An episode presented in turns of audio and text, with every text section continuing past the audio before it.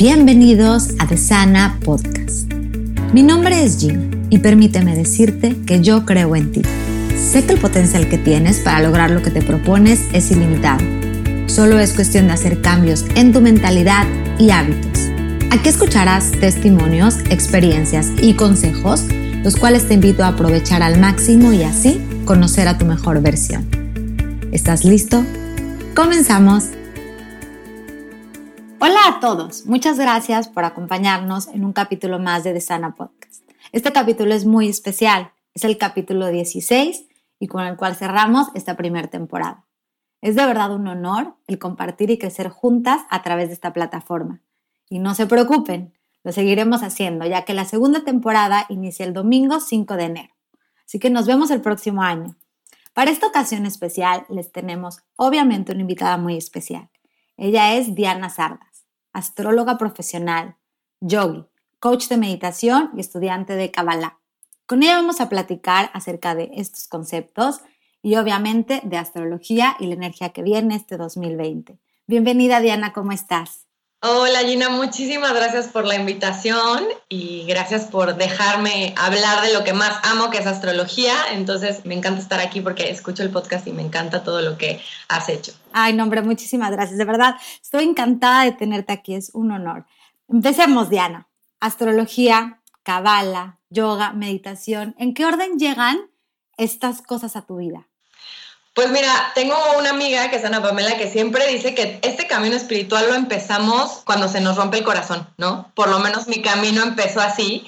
Mi familia tiene una combinación muy chistosa, entonces no crecí con una religión. Vengo con un papá que tenía pues como esta tradición de eh, religión judía, una mamá mexicana con esta tradición súper católica y mis papás cuando se casaron decidieron que a sus dos hijas no les iban a dar religión. Entonces yo me acuerdo que desde que yo era chiquita mi papá me decía, no sé, me explicaba del budismo y si quería ser budista y así como de la religión judía, católica, de todas. La verdad es que tuve mucho esta apertura de saber de todo, ¿sabes? Y siempre les digo, como de querer de todo. De verdad que yo no tengo ni este juicio pues ni esta idea tan aferrada. Estoy muy abierta a lo que la gente me dice o cree, porque creo que eso te hace y te enriquece mucho más, ¿no?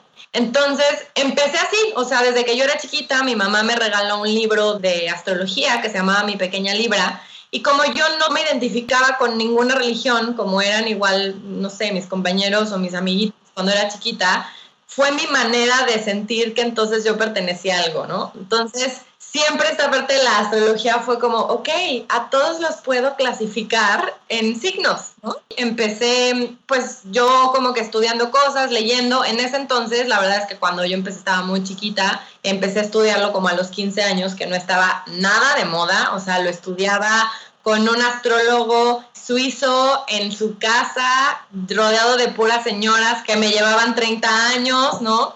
Y creo que ese camino fue el que me fue abriendo puertas a otras cosas. Y como a todos nos pasa, como les digo, esta parte de que se me rompiera el corazón, fue que hizo que yo buscara la respuesta en yoga, en ejercicio físico, en meditación, en entender mi mente, en meterme a Kabbalah, sobre todo la Kabbalah, había escuchado mucho de eso porque mi abuela con esta tradición judía, pues me contaba mucho de eso, que la Kabbalah, para los que no saben, es como esta sabiduría antigua. Yo lo que digo es que nos dejaron en este mundo y no nos explicaron cómo se tenía que jugar el juego. Entonces la Kabbalah te ayuda un poco a entender. Y así fue como me metí de lleno a este camino ya hace casi más, pues sí, más de 10 años que llevo estudiándolo y a la vez practicándolo, ¿no? Entonces, después de esto se han abierto puertas desde eh, metafísica, estudiar tarot, irme como hasta temas más científicos, meterme en el estudio de la mente, de cómo funciona el cerebro, hasta esta parte de ramas de la astrología, como son la astrología karmática y la astrogenealogía, ¿no? ¿Cómo podemos entender nuestro linaje con la astrología? Oye, ¿y cómo integras todo esto en tu cosmogonía, en tu forma de ver al universo? Yo creo que me ha ayudado mucho juntar todo esto porque así me hace ser más flexible, me hace que no nada más yo crea en algo. Entonces, me acuerdo que cuando yo empecé a estudiar Kabbalah, que después me ofrecieron trabajar unos años ahí, una de las primeras cosas que me preguntaban, que para mí en ese mundo, o sea, yo que venía de un mundo eh, muy godín, porque había trabajado muchos años en política, y que de repente en la entrevista de trabajo me dijeran, oye, ¿y dónde tienes tu luna? Para mí fue como de, ¿cómo? O sea, la gente pregunta estas cosas en un trabajo. Y pues fue así, ¿no? Uniendo toda esta parte desde las leyes que rigen la vida hasta las leyes que rigen el universo, hasta entender tu cerebro y ver cómo puedes ir trabajando. Entonces, creo que siempre cualquier cosa, cualquier sabiduría, cualquier libro me va ayudando, a, te digo, cuando yo ya pienso que ya tengo la respuesta y estoy súper segura, solamente me quiero enfocar en eso, tuve un momento en el que para mí Kabbalah era todo y después dije, pues no necesariamente es el único camino, hay muchos otros caminos, pero creo que saber un poquito de todo me ayuda a crear el mío propio. O sea, que yo le pueda decir, ok, igual y me gusta un poquito de yoga, pero no todo el tiempo, pero también me gusta un poquito de meditación, es lo que se me hace como más, más integral, que tenga flexibilidad. No, y es que es así, justo estaba yo leyendo del Tao y hablaba de eso, no es este balance entre los polos y es eso, un balance entre todas las cosas que has estudiado. Y ahora, ¿cuál es esta filosofía que te has formado a, a partir de todas? ¿Tienes alguna como filosofía de vida o cuál es tu entendimiento ahora del universo? Lo que más he entendido con todos estos maestros y estas enseñanzas que he tenido es, uno, que la vida es un juego, te la tienes que dejar de tomar tan en serio. Y eso es algo que me ha costado, o sea, muchísimo, ¿no? Verlo que pues sí, no todo es tan grave, aunque parezca, que todo son lecciones, aunque en ese momento no lo veas y por más trágicas que sean, pero sobre todo aprender a reírme. Me acuerdo que en Kabbalah había una frase que me gusta mucho acordarme porque dice, si estás entre llorar y reír, siempre ríete. Si hay una situación en la que quieres casi casi de que llorar, de que no puede ser la tragedia y es tan trágico que ya te quieres reír, pues entonces mejor ríete. Eso creo que es lo que me ha ayudado. Y esta gran frase que seguro todos saben de cómo es arriba es abajo. Creo que a mí esta parte de estudiar astrología y entenderla, o más que predecir que yo dijera, ah, me van a volver a romper el corazón en cinco años o me voy a casar en diez, para nada. Me ayudó muchísimo y me sigue ayudando a conocerme mejor y a entender por qué de repente pasan ciertas cosas, ¿no? Y como esta conexión del universo con el todo, que a veces, o sea, lo tenemos muy en frase cliché de que eres uno con el mundo, pero creo que de verdad no entendemos cómo si arriba está pasando algo, ¿no? Ya sea que se está moviendo un planeta o se está transformando algo, aquí abajo también lo vamos a sentir, ¿no? Así como igual internamente, si yo estoy súper triste, voy a salir a la calle y voy a ver puras cosas tristes. Así estoy feliz, entonces solamente me voy a enfocar en qué bonito está la vida, ¿no? Totalmente. Y ahora, bueno, ya empezamos a hablar de astrología y está muy padre.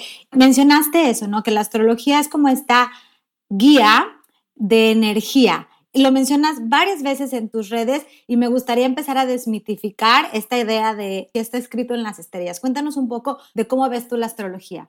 Pues mira, la verdad es que yo lo que he aprendido y tengo muchos maestros que son astrólogos desde muy antiguos hasta gente que es muy nueva y que de la cual aprendo y cada uno tiene una distinta versión y yo decidí pues no aferrarme a la que me decían y más bien trabajarla en mí y aplicarla y ver, ¿sabes? Como ser mi propio experimento y ver. Y para mí la astrología es como esta guía. Se dice que la astrología es una pseudociencia, pero si te pones a pensar, ha sido, yo digo que es como un arte, porque literal es observar qué está pasando arriba para ver cómo eso te puede afectar aquí, ¿no? Y lo tenemos antiguamente estudiado muchísimo, o sea, se usaba para saber en qué momento ibas a la guerra, se usaba para saber cuál era el mejor momento para que el rey hiciera ciertas cosas. Inclusive me gusta como a la gente para que lo vea más práctico, en Game of Thrones, si alguien ha visto Game of Thrones, hablan mucho de las lunas, o sea, en vez de acordarse como, esto pasó ayer, dicen mucho como, ah, esto pasó hace cuántas lunas y en la luna llena. O sea, como que estábamos mucho más conscientes y más conectados de los ciclos de la naturaleza, ¿sabes? Desde el hecho de que, claro, se despertaban cuando el sol salía y te ibas a dormir cuando se metía. Ahora, como tenemos luz, pues podemos estar despiertos 24/7 trabajando, ¿no? Entonces, para mí, la astrología, y como les digo, esto es personal, porque también tengo muchos maestros que me dicen, no, yo sí creo que ya todo está escrito. Pero la verdad es que yo sí lo veo como, pues no, uno ni siquiera tiene que ser algo que te justifique esta parte de, pues yo soy Capricornio y así soy es más como entender y poder saber cómo puedes trabajar. Entonces te ayuda a saber, ok, esta es mi fortaleza, pero pues también esta es mi debilidad. Y tampoco me tengo que dar golpes de pecho, pero si ya sé que es mi debilidad, igual y me enfoco más en, en la fortaleza. O cómo puedo trabajar esta debilidad. Entonces yo creo que ahí el ejercicio, el yoga, la meditación, me ayuda muchísimo a, ok, si ya sé que yo soy, no sé, muy controladora, pues entonces primero tengo que trabajar en mi mente, ¿no? O si ya sé que a mí me cuesta mucho moverme, pues entonces ya sé que tengo que hacer un yoga, un ejercicio que me ayude a liberar emociones, por ejemplo, o a poder tener como esta parte más de, de flow en mi vida. Así es como lo he integrado yo en mi vida. No siempre es fácil, o sea, siempre como que a la gente me dice como, no manches, es que seguramente tú ves la ya sabes lo que va a pasar y yo, pues no, o sea, porque estoy trabajando todo el día conmigo en primero saber qué puedo hacer en el presente. Si primero no tienes bien consciente tu presente, está muy cañón que vayamos al futuro. Y el futuro va a depender mucho de cómo estés ahorita en el presente, ¿no? Claro. Bueno, me gustaría platicar de estos tránsitos de los que todo mundo habla, todo mundo tiene opinión. Actualmente estamos en uno de los tránsitos más populares, que es Mercurio retrógrado. ¿Cuál es la energía disponible cuando existe este tránsito? Supongo y sé que cambiar, cambiará, depende del mes y del año, pero en general, ¿cuál es esta energía que nos puede como ayudar o que de la que tenemos que estar como conscientes cuando está Mercurio retrógrado? Mira, yo creo que el tema de los planetas retrógrados, sobre todo el pobre Mercurio, marketeable últimamente, ¿no? O sea, yo me acuerdo que cuando yo empecé a estudiar, que me explicaron, fue como de, ah, ok, o sea, fue la clase de, ok, planetas retrógrados, ya, next. Y últimamente ha tenido muchísimo auge. Entonces, yo siempre le digo en mis talleres a la gente para entender qué pasa cuando un planeta está retrógrado, es muy fácil y es como muy práctico. Entonces, agarras tu mano y te la vas a pegar así enfrente de tu nariz. Si te la pegas, estás de acuerdo que pues no vas a saber cuántos dedos hay, ¿no? Y ves todo muy borroso. Cuando un planeta está retrógrado, digamos que a nivel astronómico, o sea, físico, el planeta no es que vaya para atrás, sino que hay un punto en el que de repente coincide con la Tierra y está muy cerquita. Entonces, desde nuestra perspectiva, porque la astrología todo es muy desde cómo lo vemos nosotros desde la Tierra, eso no quiere decir que sea así. Como buenos humanos es todo desde nuestro punto de vista, ¿no? Entonces, desde el punto de vista de la Tierra, parece que el planeta está tan cerca que de repente empieza a ir para atrás. Pero en sí es que el pobre planeta está haciendo su movimiento de rotación. Entonces, por eso tal cual el ejercicio de la mano. Pues no es claro. Lo mismo pasa con un planeta retrógrado. Está tan cerca que si estamos hablando de Mercurio, ¿qué es lo que no va a estar claro? Pues la comunicación, las ideas, la movilidad. Incluso tengo gente o amigas cercanas que me dicen, ay, no sé, yo siempre con Mercurio retrógrado me caigo. Igual nos puede afectar toda esta parte de la dirección, del pensamiento, de razonar, pero no quiere decir que sea malo, quiere decir que está tan cerca que puede haber demasiada información. Si ahorita, por ejemplo, hubiera 40 personas más haciendo la entrevista y todas habláramos al mismo tiempo, no escucharías nada. Así pasa Mercurio retrógrado. Hay tanta cosa que más que nada lo que te dice el universo, llevas tanto tiempo con este rush, con este ruido de 40 personas hablando, que ni siquiera te has dado cuenta tú qué estás diciendo, ¿no? O ni siquiera estás dando cuenta tú que estás escuchando. Entonces, cada que escuchen que hay un planeta retrógrado, pónganse la mano, ¿no? Piensen en la característica del planeta, ¿no? Como les dije, este ejemplo de Mercurio es comunicación. Por eso siempre decimos como, no, es que la laptop, no, es que celular, es que hubo tanta información que ya, o sea, como que crashó, ¿sabes? Estaba todo tan cerca que era too much, era demasiado. En astrología karmática decimos mucho que si tienes en tu carta un planeta retrógrado, nos hablaría de que tal vez en otra vida, si creen en esta parte de otra vida, no trabajaste bien esa energía, ¿no? Entonces puede ser que si naciste con Mercurio retrógrado, tal vez en tu otra vida fuiste una persona que no habló o que no usó su poder de la palabra o que por el contrario habló de más. Pero como siempre digo en astrología, no hay malos ni buenos. O sea, no es que sea malo tener Mercurio retro y bueno no tenerlo. Pues no, depende de ti. Capaz que ahorita, en este momento, como dices, con Mercurio retrógrado, yo lo que hago más es, tengo que meditar más. Porque sé que si mi mente va a estar tan acelerada, necesito yo calmarla porque si no me va a pasar que voy a querer hacer cinco planes en un día, voy a quedar todas las sesiones, entonces me va a trabar la compu, no voy a haber grabado las sesiones. Entonces, más que nada nos habla de esta parte de primero analiza y ve hacia ti antes de que quieras pararte a hablar con 40 personas. No, totalmente. Y de nuevo ahí entra lo que estamos platicando, ¿no? Eh, la astrología como esta guía de decir, ok, viene esto, vamos a prepararnos, vamos a calmarnos, vamos a meditar. Y ahora los eclipses, ¿qué pasa en los eclipses? Cuéntanos. Me encanta el tema de eclipses porque está muy relacionado con la astrología karmática, que ahora estoy como profundizando muchísimo en eso. Y además creo que a nivel historia, los eclipses han sido como este fenómeno al que siempre le hemos tenido miedo, ¿no? Antiguamente, si escuchas, es como, qué miedo, se fue la luz del sol, ¿qué va a pasar? Hay gente que todavía me escribe y me pone, estoy embarazada, ¿me puede pasar algo en un eclipse? Como estas historias, estos mitos urbanos, ¿no? Y me gusta primero explicar que sí, a nivel astronómico, pues un eclipse es un fenómeno en el que, que se tapa el sol, ¿no? O sea, ya sé que tanto la luna tapa al sol o más bien como que la Tierra está jugando como el salerito ahí con estos tres objetos, ¿no? El sol, la luna y la Tierra. Entonces el sol, como sabemos, nunca se mueve, los que nada más se van moviendo sol, la Tierra y la luna.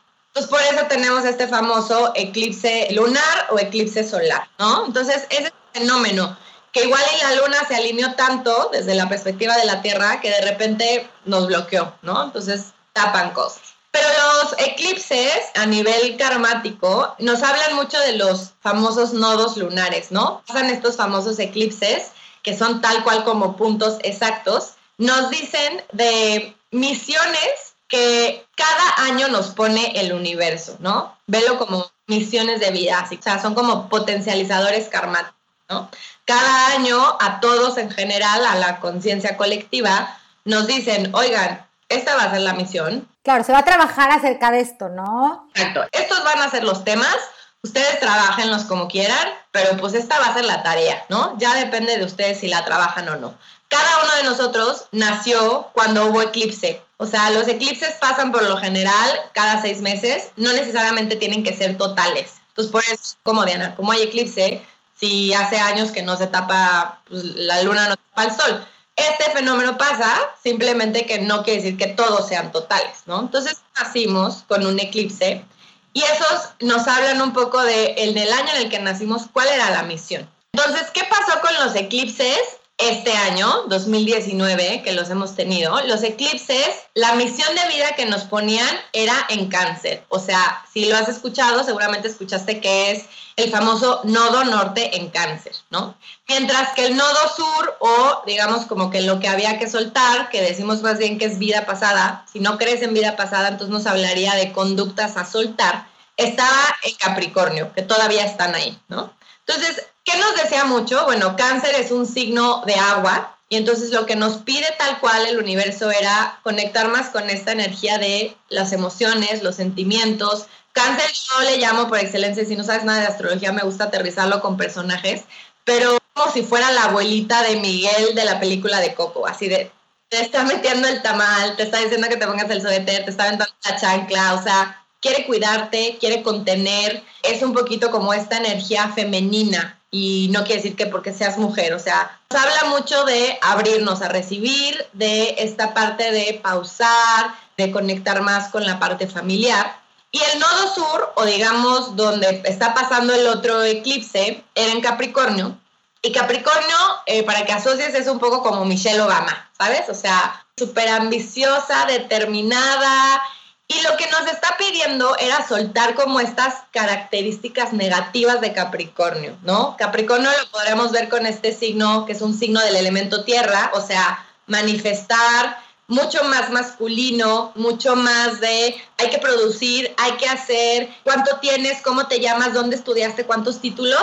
Y más bien soltar toda esta parte de rigidez, de ser como tan duros, de exigirnos tanto, de estar tan obsesionados con esta parte de hacer y producir. Yo lo que a veces digo es que es un poco como soltar esta glorificación de estar ocupados, ¿no? Estar produciendo. Más bien irnos hacia esta energía mucho más femenina de, pues voy a recibir, conectar más con esta parte de cómo te sientes, cómo fluyes, ¿no? Entonces, esta ha sido como un poquito la lección que nos ha dado este año y todavía para el 2020 va a tener como una última lección. Pero en sí lo que nos quiere decir es eso, es ve a casa, ve a la familia, reconecta con este tema de familia, de dónde vienes, quién eres. Inclusive, fíjense un poquito cómo a nivel eh, macro se están cayendo estructuras que pensábamos que eran así de que súper seguras y ya pues te estás dando cuenta que no eran tan seguras, ¿no? Inclusive nos puede hablar de esta parte de soltar tanta energía masculina y ojo, aquí no es tema de que no hay que soltar a los hombres, es más bien como deja de estarte tanto preocupando porque tienes que hacer y si no haces no eres y más bien enfócate a sentir y a primero ver qué quieres antes de estar haciendo por hacer, ¿no? Si hablamos de cómo estuvo el 2019, ¿cómo viene esta energía del 2020? Los eclipses del 2020, más bien lo que nos pide que tenemos que trabajar este nodo norte es en Géminis. Géminis, para los que más o menos conocen, es un signo de aire. Son los famosos dos gemelitos. Entonces yo a veces digo que el pueblo de Géminis a veces le dicen que es como, son bipolares, pero no es que sean bipolares, es que son muy flexibles, o sea, están como abiertos a todo. Y Géminis lo que nos pide es mucho esta parte de creatividad, de ideas, de comunicar las cosas, de decir. Y lo que nos pide soltar es esta parte de Sagitario. O sea, digamos que los eclipses del 2020 van a estar en Géminis y en Sagitario. Sagitario tradicionalmente pues es un signo como súper alegre, como súper optimista, muy directo, pero es como súper aferrado a las ideas. Entonces, más bien lo que nos pide es deja de ser el maestro, deja de pensar que tienes las respuestas a todo y regresa a estudiar. Claro, y puedes aprender algo, ¿no? Está más padre ver la vida, yo creo, así como un estudiante. Sí, creo que este año sí nos pide muchísimo eso. Regresa a abrirte a otras posibilidades, regresa a conectar con tu creatividad. Sagitario es un signo de fuego, entonces suelta esta parte de como de querer hacerlo como todo visceral y piénsenlo un poco hasta cuestión de ideas, ¿no? Como lo vemos en redes sociales que somos súper aferrados a, no, es que si tú dijiste tal, así tienes que ser. Y más bien lo que nos pide el próximo año es, híjole, ábrete a todo, porque nadie tiene la verdad absoluta y se necesita primero que conectes y que entiendas qué posibilidades hay para que de ahí lo integres y seas coherente.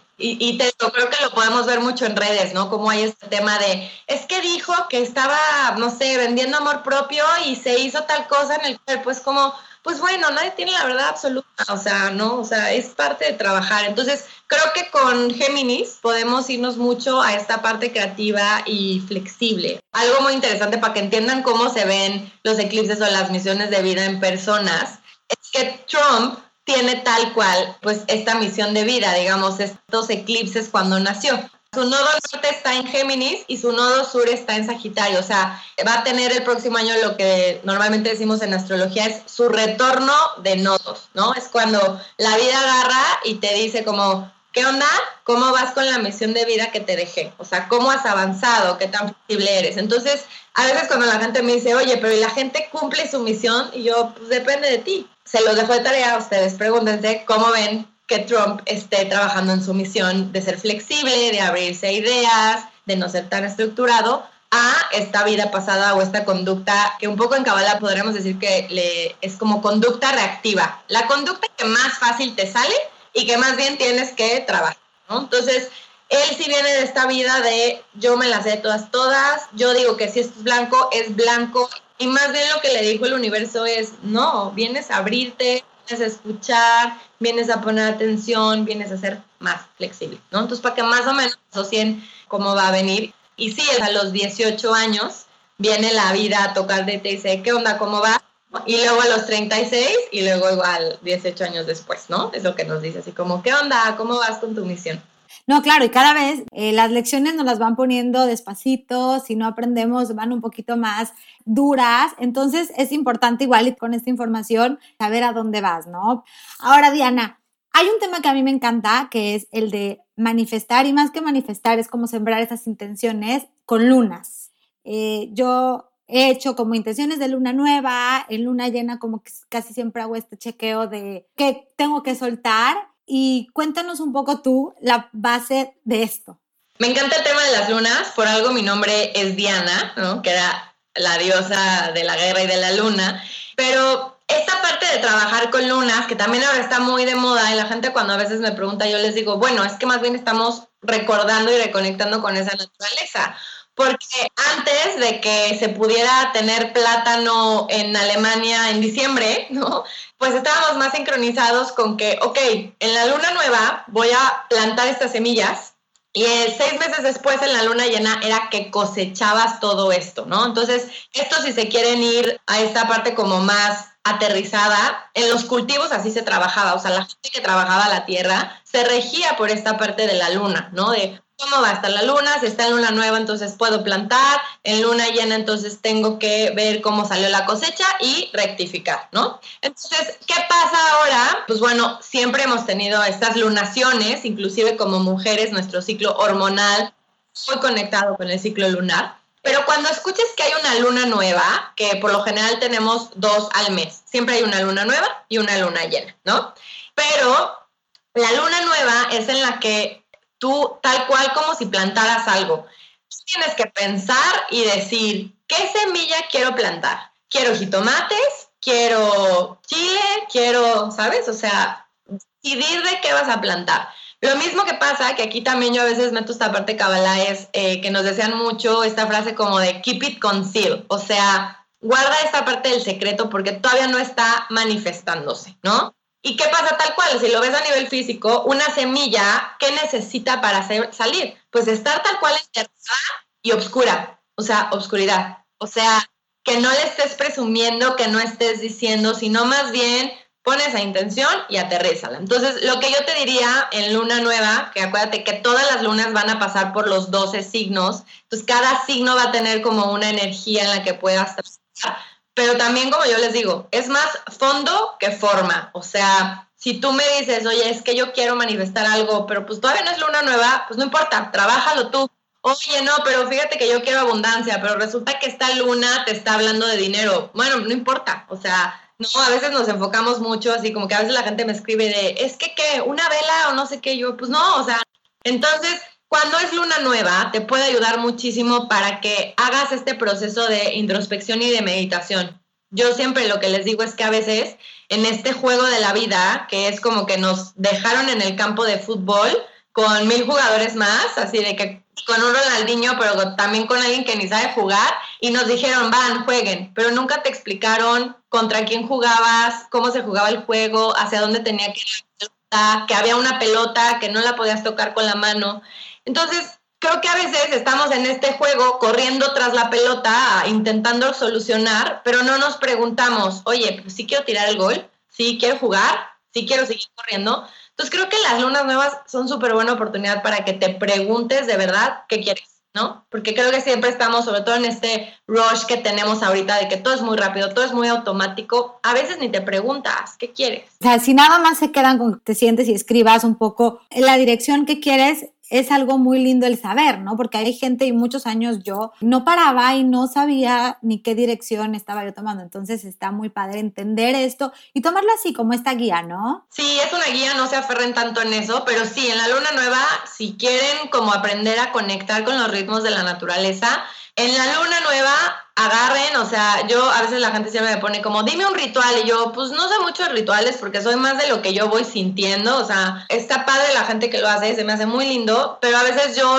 o sea, necesito más conectar con lo que yo siento. Pero sí, lo que te recomiendo es que te sientes, pienses qué quieres y lo escribas, ¿ok? Eso puede ser bueno, siempre como aterrizarlo y manifestarlo, y tal cual como si fuera tu semillita, no lo vayas ventilando por todo el mundo, porque ¿qué pasa cuando le vamos diciendo a alguien, oye, no sabes, tengo mil ganas de irme un mes sabático a África? ¿Qué va a pasar si lo dices así sea a quien más confianza y con quien más quieres? Pues, ¿qué vas a hacer en África? Entonces, eso ya te empieza a hacer dudar de ti, como de, híjole, espera, pero entonces la semillita que planté estaba podrida, no, pero es que chance no, está bien difícil que me crezcan jitomates eso como que nos va creando ruido mental y acuérdense que la mente es bien poderosa, entonces cualquier idea que nos vayan diciendo, el changuito de la mente como yo le digo, se lo va a creer. Entonces, yo siempre digo que es bueno como, ok, keep it concealed, como decimos en Kabbalah, o sea, manténlo como para ti, guardar. Y después de seis meses, que es la luna llena de ese mismo ciclo, ¿no? Te vas a dar cuenta y ojo, esto no es magia, no es que yo te va a decir, escríbelo y abajo de la almohada va a aparecer, ¿no? Porque lo que le estás diciendo al universo es, sígaste un plan de acción, o sea, ¿cuánto necesitas? Por ejemplo, si estamos hablando de África, que creo que en el proceso intermedio es cuando la gente se pierde. Es como de, sí, esto, pero pues no pasó nada. Y yo, pues sí, pero a ver, para irte a África, ¿cuánto costaba el boleto? Ay, no, ni idea, no pregunté. Pues, ¿cuánto necesitabas para estar un año sabático en África? ¿Qué querías hacer? ¿Dónde ibas a vivir? ¿Cuánto cuesta? Esta parte de irle, irte moviendo y decirle al universo, sí lo quiero hacer, o sea, desde buscar un vuelo, desde ver fechas, cuánto dinero necesitas, todo eso, escribirlo. Y en la luna llena, tal cual como hacían con esta parte de sembrar y cosechar antes, era cuando agarraban y cosechaban. Y entonces se daban cuenta, oye, no, mira, le faltó más agua. Oye, no, pues mira, le pusimos mucha agua, ¿no? Le faltó tierra, le faltó más sol. Y en esta luna llena, igual lo que hace la luna llena, que es normalmente las lunas que ves en el cielo, porque están iluminadas, las lunas nunca las vas a ver, por eso les digo, tal cual necesitan tierra, oscuridad. En la luna llena lo que nos va a decir es qué pasó con eso que querías manifestar. O sea, qué hiciste, cómo te fue, qué plan tienes que cambiar, cuál fue tu estrategia, que igual no resultó, igual y dijiste que querías plantar jitomates, pero a la mera hora tú estabas esperando manzanas, entonces ahí no coherencia, ¿no? Entonces, creo que esta parte nos ayuda. Entonces, en este ejemplo de África sería que en esa luna llena yo me doy cuenta, ay, no, pues ni idea de cuánto cuesta un boleto, ni idea cuál es la moneda de África, ni idea a qué parte de África me quiero ir, porque África es un continente, ¿no? Entonces, pues no, o sea, mientras más específicos seamos, más te va a ayudar a saber, ¿no? Entonces, siempre les digo que a veces la vida es como un restaurante. Entonces, tú puedes agarrar y decir, ok, yo quiero una hamburguesa, sí, pero ¿qué término? ¿Con qué? ¿Con queso? ¿Sin qué? Tomate. Si no es súper específico, el mesero te va a traer cualquier hamburguesa. Entonces, es importante tenerlo consciente. Entonces, trabajar con las lunas, no, no es como Santa, ni es como el ratón, pero es un poquito ayudarte a guiar qué es lo que queremos, porque te digo, siento que vamos por la vida todo el tiempo haciendo, haciendo, haciendo, pero es como, a ver, pero quería hacer esto, ¿cuál era mi plan? Creo que las lunas lo que nos ayudan es a que cada mes te pongas esta intención. O sea, a veces sentimos que nos tenemos que esperar hasta el 31 de diciembre. Y no, la verdad es que la naturaleza cada mes nos da esta oportunidad, ¿no? Cada día, cada minuto puedes tú agarrar y decidir. Entonces tampoco se claven en que si quiero pedir algo es una nueva. Totalmente. Ahora, bueno, te quería yo preguntar, que de repente mencionas mucho de que creamos nuestra realidad. Y podría parecer que este concepto es eh, contradictorio con el de la astrología hemos estado platicando esto, ¿no? De cómo integrar estos dos conceptos, pero para la gente que todavía se siga preguntando de, a ver, entonces, o la astrología me dice o no me dice, ¿cómo se integran estos dos conceptos? Mira, yo en las sesiones lo trabajo mucho y lo explico, porque a veces llegan personas que me dicen así, como que han ido con otras personas y es como, es que me dijeron que yo me iba a morir quemado, me dijeron que no me iba a casar, me dijeron que tal, y como que yo digo, es que ¿por qué te dirían y te afirmarían así tan seguro? Porque, pues claro, la mente, que les digo que por eso esta parte de meditación y de entender el cerebro es súper poderosa. La mente es lo que te ayuda a estar manifestando todo. Entonces, al changuito de la mente no lo alimentamos con lo que queremos, el changuito se va a ir a todas las lianas que quiera y va a terminar en quién sabe dónde, ¿no?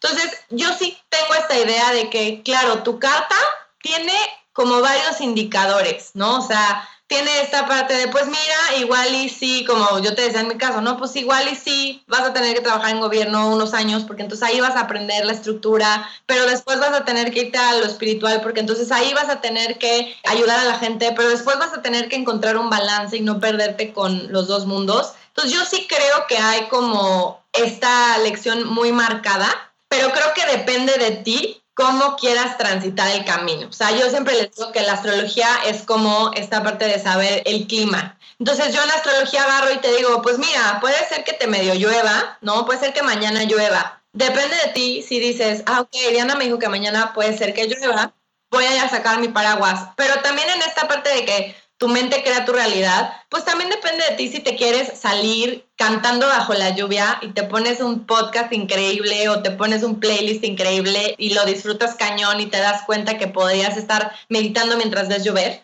O entonces vas todo tu camino mentando madres de que está lloviendo, qué horror son los días lluviosos, no puede ser, porque ahí es muy diferente cómo hagas tu trayecto. Entonces yo sí creo que tú podrías cambiar todo esto. En esta parte, en la tradición budista, nos enseñan mucho eh, que, claro, el dolor está, o sea, en esta vida va a haber dolor. Depende de ti si lo quieres hacer con sufrimiento o no.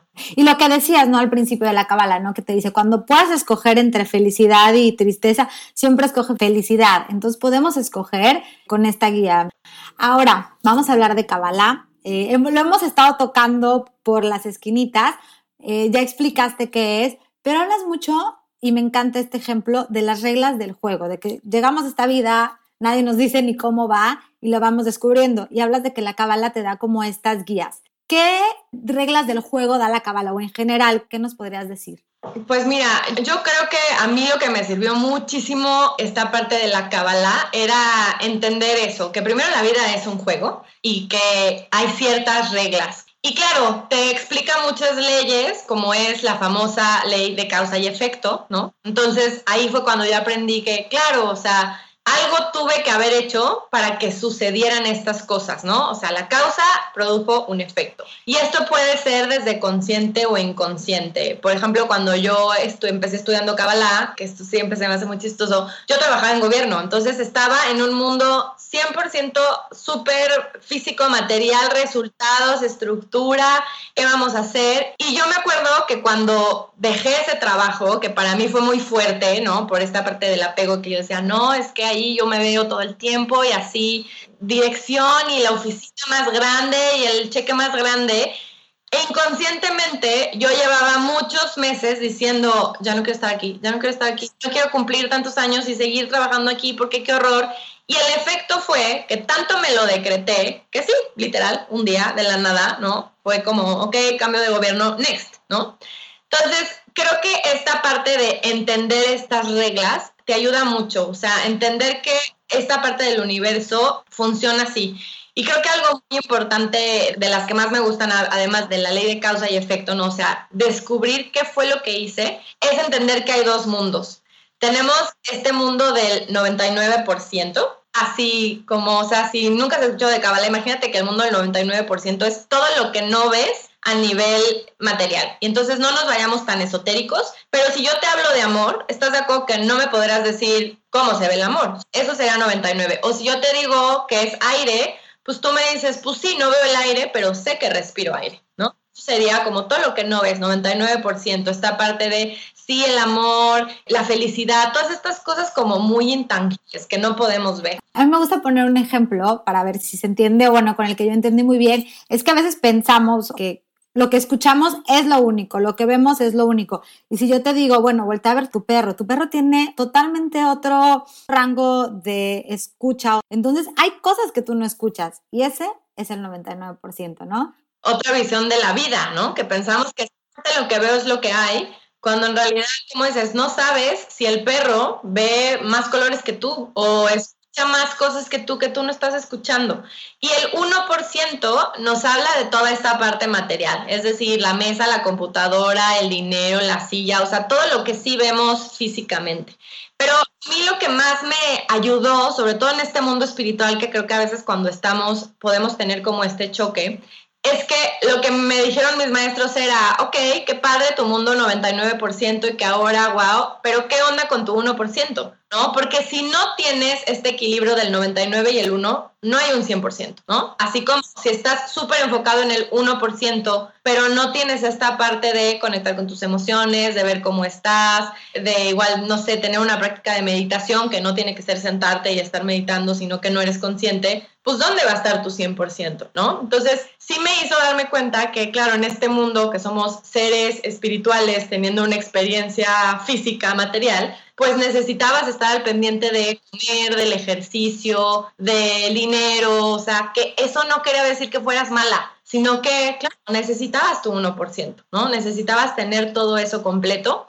Y creo que lo, lo, más así importante que siempre me voló como la cabeza era esta parte de dejar de hacerme la pregunta, ¿por qué me está pasando esto a mí? a para qué me está pasando esto. Creo que lo que hace mucho la Kabbalah y es esta sabiduría es ayudarte a hacerte responsable de las cosas. Si me pasó algo, en vez de decir, ay, es que ¿por qué es? Ok, ¿cuál es la lección? ¿Qué puedo aprender de esto? ¿Qué bueno puedo sacar? Más que quedarte en el papel de víctima, ¿no? Tomar responsabilidad. Entonces creo que como que esas pueden ser como las tres lecciones que me ayudaron mucho. Qué maravilla, sí, son, y yo creo que cambian la vida, ¿no? Y de nuevo regresamos al balance con estos tres conceptos. Ahora, hablemos rapidísimo de meditación. ¿Qué tipo de meditación es la que haces?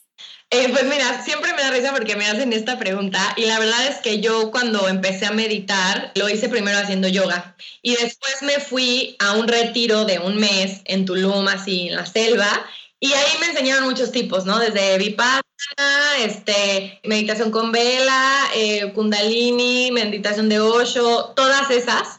Y como que cuando yo regresé, que te digo que a veces siento que me aferro demasiado, estaba como muy presente de, no, es que tengo que meditar. Y entonces meditaba esa media hora y después todo mi día era cero consciente, súper en automático, o sea, como que sí meditaba porque era más como que tengo que meditar media hora, ¿no? Entonces la que hacía mucho era más esta parte nada más de estar conmigo, incluso a, veces hice mucho vipassana, ¿no? Simplemente respirar y ser consciente de lo que está pasando en mi cuerpo, cómo se siente.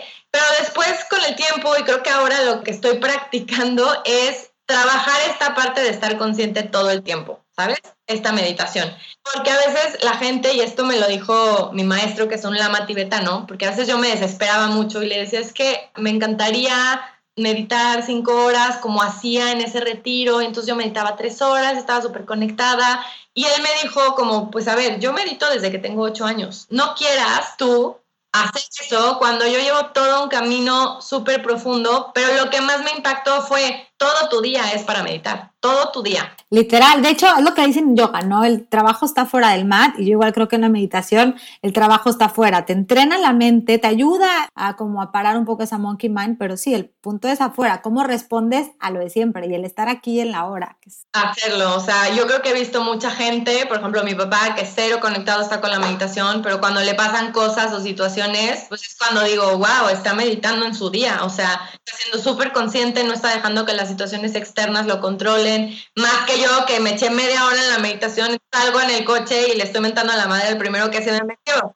A veces que en esta parte de enfocarnos en la forma se nos olvida el fondo, o sea, se nos olvida que sí, checklist de que medité media hora, pues sí, pero en tu día, o sea, reaccionaste, le gritaste a alguien, te diste cuenta de la flor que estaba en el jardín que, que pasas todos los días, pues no, entonces la que estoy haciendo muchísimo ahora es como esta parte de atención plena o mindfulness. Y la hago con la comida, sobre todo porque la verdad es que me cuesta mucho a mí como sentarme a comer y, y disfrutar. Soy como muy movida hasta a nivel mental de que quiero hacer tal cosa y se me ocurren ideas y entonces las quiero escribir, pero estoy comiendo y quiero mandarme un voice note y le quiero contestar a cinco personas al mismo tiempo. En este multitasking que nos hemos puesto, se me ha olvidado estar presente. Entonces, desde estar presente con mi esposo, desde si voy a una comida con mis papás, estar 100% presente. Creo que esa es la meditación, que más que darles un tip de hagan y pasan a media hora, yo sí les diría, estén conscientes. Y a mí a veces lo que me ayuda mucho, que es un tip que doy mucho ahora en mis sesiones,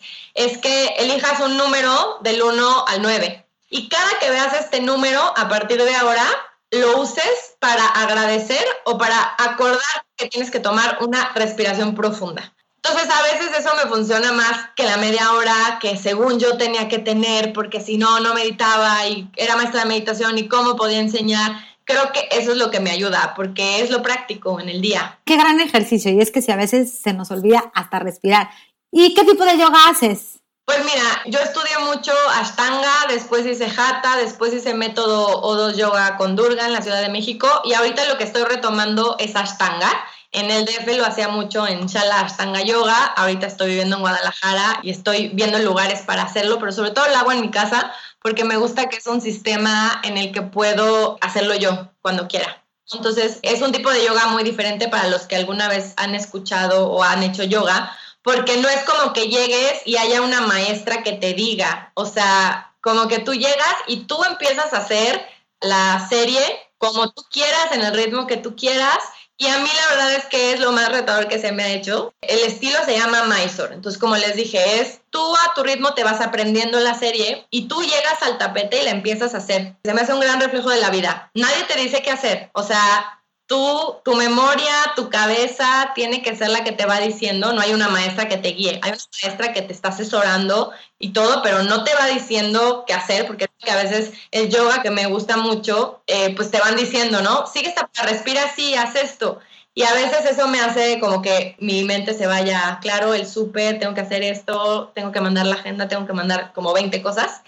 Y ese me hace estar totalmente presente, ¿no? Entonces es un gran reto porque de repente llegas y entonces el que está al lado de ti va 20 posturas adelantadas y llegas y chance ese día la haces súper lenta y entonces te sientes así como súper frustrado o hay días que la haces súper rápida o hay días que entonces estás en el tapete de al lado y ya te sentiste que tú vas súper rápido y resulta que al día siguiente el que está al lado de ti ya te ganó. Entonces me he dado cuenta que es, híjole, estar contigo, estar contigo, no te puedes comparar, no tienes que respirar, te conecta mucho con respirar. Ese es un ejercicio súper meditativo y sudas muchísimo. Me encanta. ¿Cómo se llama? Mysore. Ok, aún así les vamos a dejar toda esta información abajo. Ahora, Diana, recomiéndanos un libro de astrología, uno de Kabbalah, uno de yoga y uno de mindfulness. Ok, entonces, uno de astrología, que es mi favorito. Yo sé que hay muchos libros de astrología, a veces la gente me manda así como, encontré este en Amazon y les digo, está padre si lo quieres de libro de adorno para tu mesita de café. Muy bonitos, pero no necesariamente quiere decir que a nivel teoría te ayuden. Entonces, uno de mis favoritos que es mi escritor y astrólogo favorito es Stephen Arroyo y se llama Astrología, Psicología y los cuatro elementos. Eh, a mí me encanta esta parte de entender los cuatro elementos, tanto que tenemos nosotros en el cuerpo como en la naturaleza, y ese libro te ayuda mucho a entenderlo. Les digo, es de Stephen Arroyo, lo puedes buscar en Amazon. Uno de Kabbalah, si no sabes nada de Kabbalah, te recomiendo mucho el poder de la Kabbalah, que es como el básico. Pero uno, uno así como más elevado, digamos, que me encanta es el de Satán, porque te habla del ego. Entonces, cuando hablamos de toda esta parte de ego que a veces no le entiendes, ese me encanta porque es como, o sea, el nombre es fuerte porque es Satán, pero tal cual es como que le pone este nombre a este ego que vemos como que es el villano, pero pues es más bien como el contrincante con el que vienes a jugar este juego de la vida, porque si no hubiera un contrincante, si no hubiera un equipo contrario, pues estaría muy fácil meter goles, ¿no? Entonces, esto te explica un poco. Y otro más elevado, si ya sé quién es nanotecnología, ese también es como súper bueno. Uno de yoga, eh, uno en específico, la verdad es que no sé. Está pendiente y uno de mente, ¿no? De parte de meditación, uno que me haya ayudado mucho. O entender la mente, porque también hablas mucho, bueno, hablaste que has estado estudiando un poco esta parte de la mente. Sí, te lo voy a pasar para que lo podamos poner. Perfecto, perfecto. Queda de tarea. Pero sí, eh, esos de astrología y de Kabbalah son súper buenos. Me encanta. Aparte hablamos más de astrología y de Kabbalah y de hecho es lo que te iba a decir, nos falta tiempo para el yoga, para el mindfulness, pero seguramente repetiremos esto. Ahora, Diana, bueno, última pregunta, se lo hago a todas. ¿Cuál es tu definición de vivir una vida sana? Uf, creo que vivir una vida sana sería estar en conciencia y tener esta parte integral entre lo que te dice la mente, el cuerpo y el espíritu. ¿Sabes? Cuando hay esta integración que ayuda a que estés sano en todos los sentidos si la mente te está diciendo algo, pero el cuerpo hace otra cosa y estás como incongruente, creo que ahí es donde pasan todos los problemas. Claro, hay un cortocircuito. Sí, sí, sí. Ok, Diana, pues de nuevo muchísimas gracias. Ha sido una plática maravillosa, lindísima. Muchísimas gracias también por haber cerrado conmigo esta primera temporada que es muy especial. Y cuéntanos cómo te pueden encontrar. Ay, muchas gracias a ti, Gina, me encantó. Me pueden encontrar en Instagram como dianasardas.astrology. Si quieren un correo para preguntarme acerca de sesiones, pueden eh, escribirme a diana.sardas con s las dos arroba gmail.com. Y da sesiones presenciales y también a distancia. Ahora doy sesiones a distancia, ¿no? Si están en Guadalajara eh, podemos ver que sean presenciales y por lo general doy talleres también online, presenciales. Ahorita a finales de noviembre voy a tener uno eh, muy lindo, entonces toda la información la pueden ver siempre en mis redes. En Instagram, ¿verdad? Bueno, en las redes ahí sale todo al día. Pues bueno, muchísimas gracias Diana, muchísimas gracias a todos ustedes que nos están escuchando. Gracias por compartir. Toda esta información, ya dije, la van a encontrar en los highlights de la plática y háganme saber qué les pareció. Nos escuchamos en enero. Muchísimas gracias. Bye.